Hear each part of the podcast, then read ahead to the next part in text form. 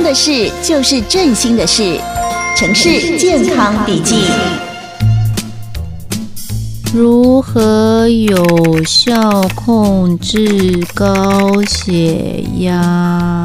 哎，爱丽丝，嗯、是谁在高血压啊？就我爸啊，嗯、他说他最近血压有点高，让我有点小担心。伯父有吃药吗？是有啦，哎，可是我爸就很 T K 呀，我看那些药一定都没有固定在吃啦。哦哟，其实啊，要控制高血压不会很难啦，除了要配合医生他的叮咛准时吃药之外，还要多运动，嗯，控制自己的体重通常效果都不错哦，真的哦。哎、嗯，可是最近天气那么热，我爸吃晚餐还要配啤酒，哎，我就叫他不要喝都不听，都讲每天啊。哦，其实啊，不只是高血压、高血糖、高血脂，只要是有保持运动的习惯，嗯、控制体重都会有不错的成效哦。哎，可是要强迫我爸去运动，好像有点难哎。那就请伯母陪着一起去运动啦。嗯，通常有人陪啊，比较不会无聊哦。我妈哦，嗯，要她去运。动就更难了啦！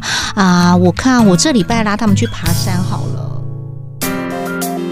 好，非常欢迎所有的听众朋友呢，持续锁定我们今天精彩的节目内容了。那今天电话线上呢，为您邀请到的就是振兴医院的心脏血管内科医师高玉成医师呢，接受我们的访问。欢迎高医师。大家好，我是振兴医院心脏医学中心心脏血管内科。医师高于成，好，那高血压呢？其实，在台湾呢，是一种非常普遍的疾病哦。在台湾，其实将近每五个人就有一个人可能会有高血压哦。因此，如何稳定控制自己的血压呢？对于每个人来讲哦，应该都是一个非常重要的课题。首先，我们先请问一下高医师哦，我们要怎么样来稳定控制自己的血压？有没有一些小撇步可以来跟听众朋友分享的吗？有。那小高血压，首先我们要知道，每一个人的高血压成因都不太相同。嗯哼，有些人是因为一些器官的疾病，要透过医生的检查来排除这些器官的疾病所造成的高血压。嗯，有的人是遗传。那现代人很常见的原因，是因为缺少运动跟过体重过重的这种情形。嗯，只要我们能够控制适当的体重，那其实是可以降低我们的血压。哈，所以其实减重，诶，控制体重是相当有效果。另外呢，我们饮食习惯。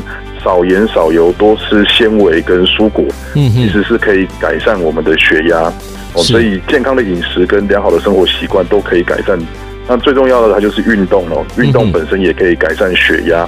所以呢，如果借由生活习惯的调整，诶，高血压有时候能够获得控制，也不一定要长期服药。是，所以控制体重这件事情是非常非常的重要的哈，不只是在高血压上面哈，也许高血糖、高血脂也会有帮助哈，所以听众朋友真的要稍微注意一下自己的一个腰围哦。不过继续要再请问一下这个高医师，之前好像有听过适量喝酒可以降低血压，有高血压的人可以喝酒吗？嗯，并不是所有高血压的人都适合喝酒，嗯，因为有一些长期高血压的病人，他有合并一些心律不整。那在这样的情况之下，喝酒其实会导致心律不整呃恶化，所以不见得每一个病人都适合喝酒。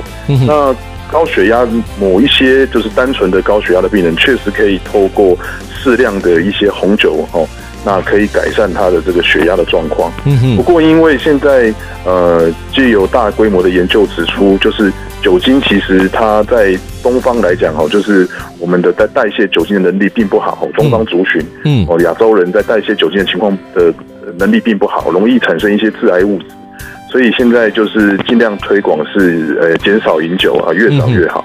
是，所以呢，基本上呢。不建议的哈，对，如果你有高血压的这个状态呢，我们还是尽量哈远离这个酒精是可能会比较好一点点的。当然，这个前提就是你要跟你的主治医师有做一个好好的沟通，好吗？那今天节目的最后呢，也要再度感谢啊振兴医院的心脏血管内科高于成医师呢接受我们的访问了，谢谢高医师，谢谢大家。是，那今天精彩的节目内容呢，我们也会上城市广播网的 Podcast 啊，所以听众朋友还是可以听得到重播，也请您多加利用。我们下次再见，拜拜。以上单元由振兴医院医疗团队联合参与制作。